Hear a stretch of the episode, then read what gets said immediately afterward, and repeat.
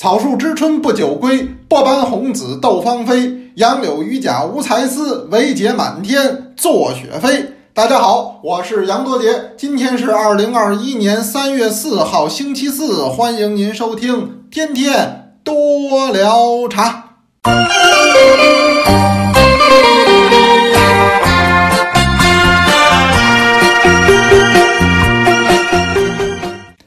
我今天念的这首诗呢，实际严格意义上的说不算茶诗，这首是韩愈老先生写的《晚春》。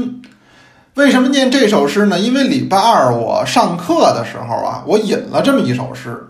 礼拜二人人讲的课呢，讲的是年份乌龙的冲泡与品饮，是以年份乌龙为题的这么一个专讲，专门就讲这年份乌龙茶。呃，我是规避一个字儿，就是老，是吧？现在一提老茶呢，哎呀，我这血压老高，所以现在我不敢说老茶，咱就叫年份乌龙还好一点。一提老乌龙呢，可能听的人更多，但是呢，老觉得有点别扭，因为现在老茶这概念呢泛滥了。以后慢慢给您说呀，这个老茶是好东西，但是这概念现在有所泛滥，所以我这课呢起名叫年份乌龙，实际当然。您也可以认为讲的是老乌龙，讲的是它的冲泡和品饮。那么在赏汤色这一节，因为这个茶汤的颜色，这也是欣赏的一个内容嘛，不是光喝这一口茶，实际是全方位、多层次的这么一种享受。这个是中国茶的一个魅力之所在，不是最后滋儿喽一口就这么简单，它前边还有很多的内容。结果很重要，过程也很重要。咱们既讲这个结果的美，也讲过程的美，其中就有这个赏汤色。那么年份乌龙茶的汤色是很迷人的。那么由于呃长时间的在空气中有水分可氧的作用，那么实际它的汤色冲泡出来是有所改变。呃，基本上呢，要是半球形乌龙是橙，或者是橙红，甚至于是琥珀。那么要是年份的岩茶的汤色就更美了。呃，基本上呈一种紫红色或者酒红色。一聊到这儿呢，我就想起韩愈老先生他的这首诗了，就是这题为《晚春》的这一首。他写的是春景儿，呃，早春他也写过，晚春他也写过。晚春这景色里边，他写两句，哪两句呢？叫“草树知春不久归，薄斑红紫斗芳菲”。这个“薄斑红紫斗芳菲”呢，那就说的。实际是春色里的这个花草，但是我觉得呢，这个感觉又非常的像茶汤，所以我就把这句话引过来了。呃，那么它这个茶汤有红有紫，争奇斗艳，这个真的是很漂亮，很好的享受了。实际这也是建盏为什么慢慢就退出了历史的舞台，有重要的一点原因就是跟汤色慢慢不匹配了，这个盏发黑。什么汤色进去你也看不见，你也体会不出这薄斑红紫斗芳菲了啊，那么它自然慢慢的就不太再适合服务于中国的茶室了。那明代以后，呃，很快速的就退出了历史的舞台，这都有关系。当然，建盏又是一个大话题，以后诸位您感兴趣，我辟单题给您来聊。今天我录天天多聊茶，我就回忆起了之前的这个课程。哎，我说那我就给大伙儿背这首诗吧，所以背的就是韩愈的这个《晚春》。最近我聊这话题呢，很多同学都跟我互动，挺可乐的。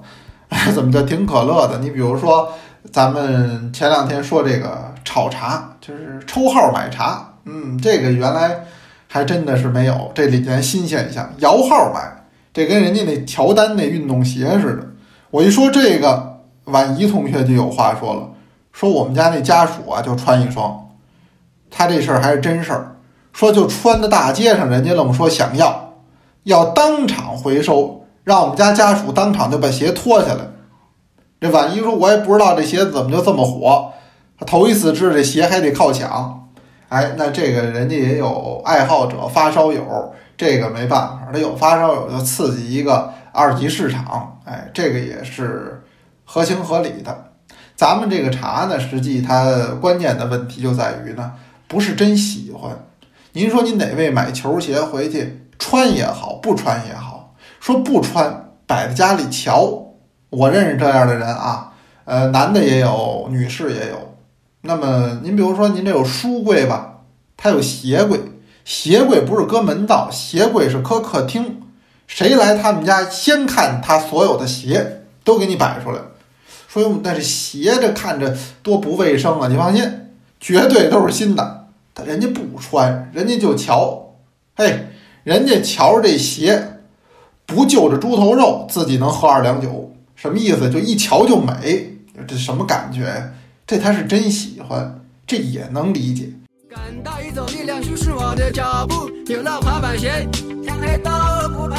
现在炒茶这个就又不一样了，它还是不同。为什么不同呢？那就是说，真正购这些茶的人对这个茶没有感情，甭管什么款，甭管是什么标，他的眼里这些都是期货之一种。炒期货也是一样啊。您说您炒钢材，说哪位酷爱钢材？哎呦，家里什么都没有，摆着四块钢板，搁客厅一看就高兴。那这位也不是一般人，不会，人家是作为一种投资。那么是钢材，是铝材，是混凝土，这对于人来讲没区别。实际茶叶他们现在炒作到这个阶段也是一样。为什么我说还是脱离本质呢？那就是说，您已经不是真爱这事儿了，或者参与到其中的人，叫唤的欢的人，引来大资本的人，不是真爱茶。那么完全就把它当做一个物品，进行不停的转手和投资，那么以气为升值。仅此而已，那跟咱们不是一种人了。那可是这个茶在这样的一个主导之下，会不会走向一个良性发展的道路？我想这就很难说了。我们呢，可能也是杞人忧天，因为咱们能力都很有限。但天天多聊茶呢，也试图呢把茶界中的现象，包括新闻报给大家听。听我们这个节目的人很多。那么也希望引起大家的一点一点的思考，这个就是咱们的目的而已。所以呢，不管天价盐茶也好，还是摇号买普洱也好，这些话题呢，我还是会说下去。虽然感觉自己可能也很无力，但是还有诸位您的支持，我觉得这就够了。同学，您随时啊也给我留着言。您说我每天都听，您打个卡，这对我们就是份鼓励。因为很多时候看的这个收听率呃很高了，我们也不知道谁听谁没听，听了以后人有什么感想。呃，您没事动动手指呢，您回头多给我们留言，这就算对我们的一个鼓励，也是一个鞭策。当然了，就像婉仪一样，就像我们其他的同学一样，您有所见所闻，也跟我们说着，我回头呢也在借我之口跟诸位这么说着，这多好。那么也有同学提出来了，说杨老师您又露怯了。您那天说那个车的牌子，仨盾牌的那个，仨盾牌那不是标志啊，那是别克啊，标志是小狮子。哎，确实是不懂啊。您说的这我一回忆好像也对啊，这就跟我那天说的那宝马似的。人说您瞧准点吧，人那马都站起来了，那是宝马吗？我不懂嘛，我就老露这怯，所以现在出门我都少说话。哎呀，今天聊个什么话题呢？聊一个新闻，这还是个新闻，茶界有的一个现象。最近新茶上市了，当然说新茶就是绿茶，这时候不可能有乌龙，甚至连白茶都没有。白茶的制作就是最头批、最头批的，大概也得按今天这日子往后推，怎么也得十多天啊！现在当然也有抢先上市的，那都够呛。咱就说最顶级、最头批的银针，哎，你也得再从这儿往后十多天才开始有开采的可能性，还都没有呢。所以现在上市的基本上都是绿茶，哎，绿茶上市呢，为了抢先，是吧？抢占一个先机，抢占一个市场。那么，因为同志们心里呢，我说的是绝大部分的爱茶人，或者说对茶感兴趣的人，心里都有这么一个想法：茶贵新，酒贵陈。这实际就指着绿茶说的，除绿茶以外，其他的茶都谈不到茶贵新。您看我讲年份乌龙就知道，新老皆可。要到黑茶上，那老的还比新的强，新的甚至不能喝。所以这个茶贵新，酒贵陈这句老话，实际就指绿茶说的。大家有这么一个印象，当然觉得就越新越好，觉得就越早越好。这个就是早春绿茶的一个市场。和它之所以还能够有很大发展的背后原因，就是人们的心目中、内心深处有一个尝鲜的愿望。所以呢，大家都是争先恐后的啊，利用一些早春品种啊，再加上独特的地理条件，那么就做出新制的绿茶。那么现在基本二三月份阳历的话，上市的陆陆续续的就很多不少了。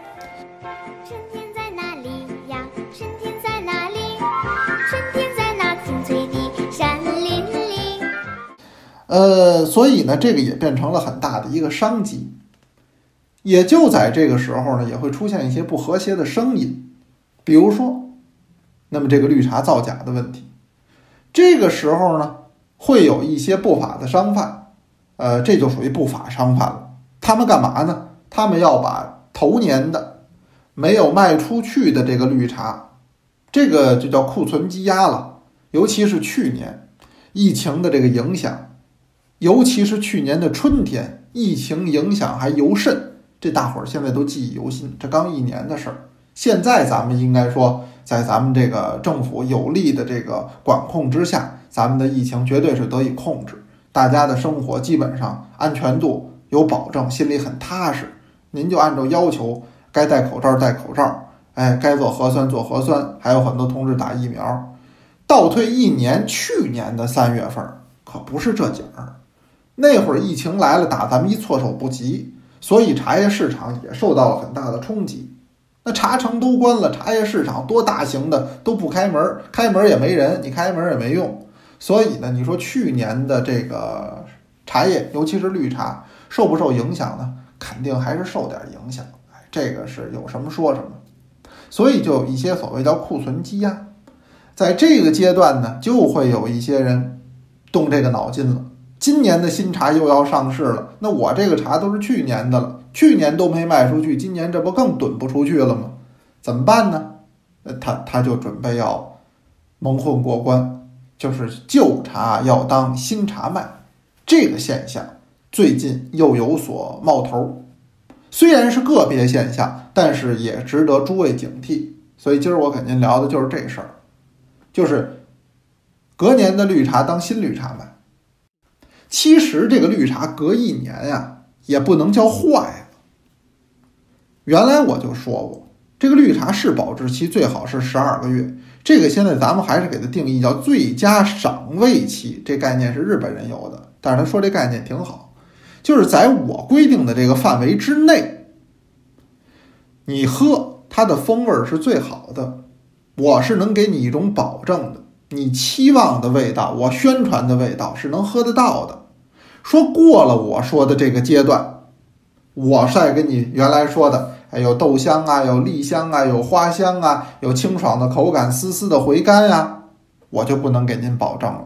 所以它那个期最好叫最佳赏味期比较好。您说这绿茶啊，刚过十二个月，过两天，您不小心给喝了，喝完了以后，咣当就撂地下了，口吐白沫，四肢抽搐，至于吗？它也不至于。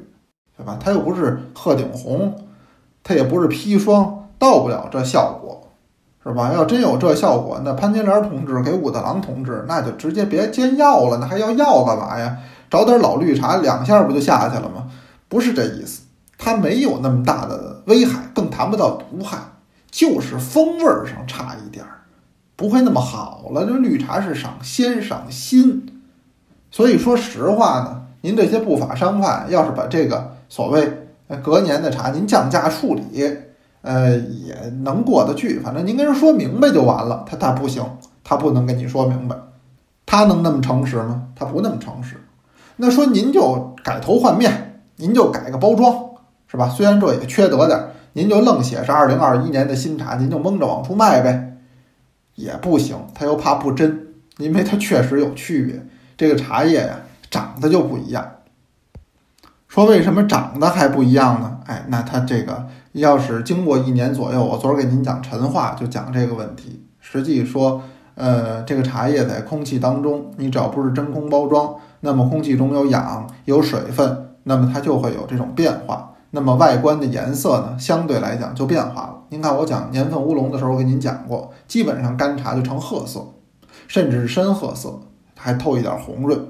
那么绿茶呢，它本身要的这颜色呢，呃，应该是色泽鲜嫩自然的。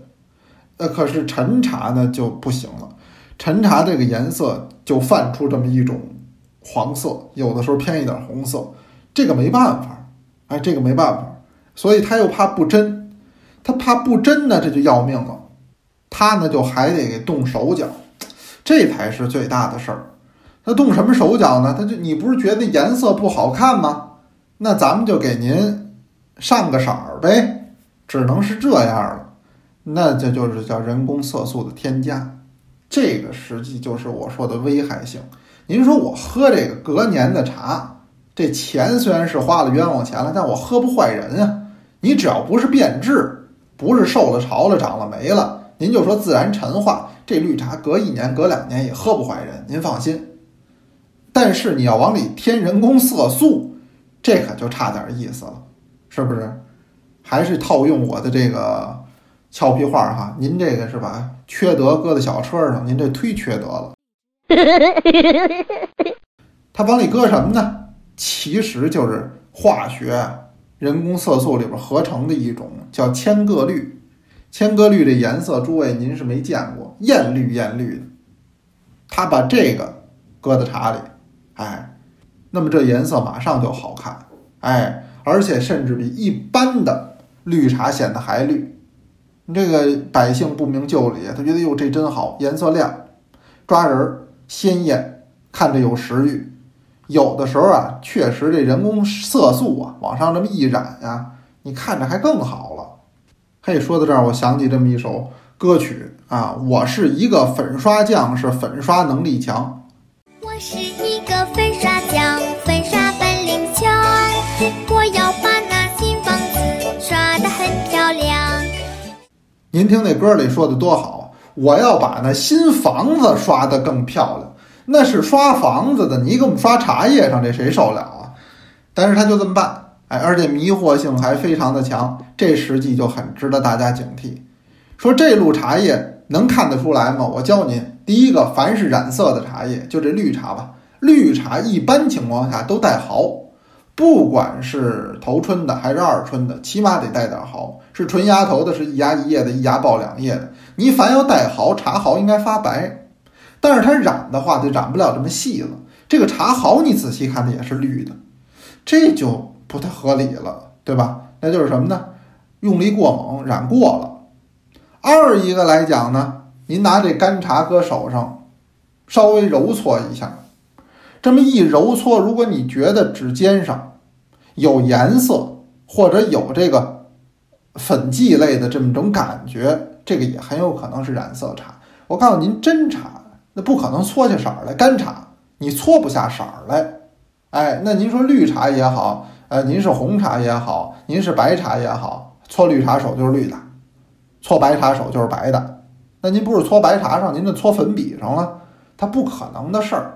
那这要掉色，那这肯定它就有问题了，对不对？您不能上游泳池游泳去啊，带一大金链子游泳去。好家伙，您游完了泳再看，您这泳池子水都黄了，那那证明什么呀？证明您那金链子是塑料刷的黄色呗？那能证明什么呀？所以它掉色，它肯定就假出圈去了，这肯定就不对了。当然了，再有一点就是喝这种茶冲泡，一般茶汤颜色发浑。我周二的课程里也跟您讲，您判断一款茶好不好，什么茶，六大茶类哪一种，甚至是或新或老，汤不能混，汤一混了，这问题就大了，这个可喝的几率就低得多了，这也是您需要注意的事情。哎，这是零零总总啊，给您讲这个，现在今年又有这情况，也当然去年有这个积压。您诸位不一定碰得到，但是您也得提醒身边的亲朋好友、同事，尤其是稍微上点年纪的朋友，那您得跟他嘱咐好了，呃，他们可能就要着这个道。那我先给您说这么多吧，好不好？那咱们该请同学来读茶诗了。今天这太好了，二班的秘密节，您先听。多聊茶二班秘密节。上海话，双井茶，北宋欧阳修。桑井茶，北宋欧阳修。西江水清江日老，石上生茶是凤藻。穷了勿谙春千招，霜尽外甥西北草。白毛囊沿红笔沙，石径茶养一两银。长安富贵五后家，一出油须三日快。宝云日子非勿尽，真心祈求是人情。岂知君子有常德，珠宝勿传闵边衣。君不见，奇稀龙凤，不改旧时香面色。上海话是吴语的一种，还包括像啊宁波话呀、苏州话啊，这都属于吴语，保留了许多。中古时期的汉语的发音，比如说，呃，短促有力的入声调。今天很高兴跟大家分享这首茶诗的朗诵，希望大家可以喜欢。他这个好，他这为什么呢？及时应景儿。我刚讲完了双井茶，人家就给读出来了。您说这多好啊！诸位也是一样啊。咱们上周讲的茶诗。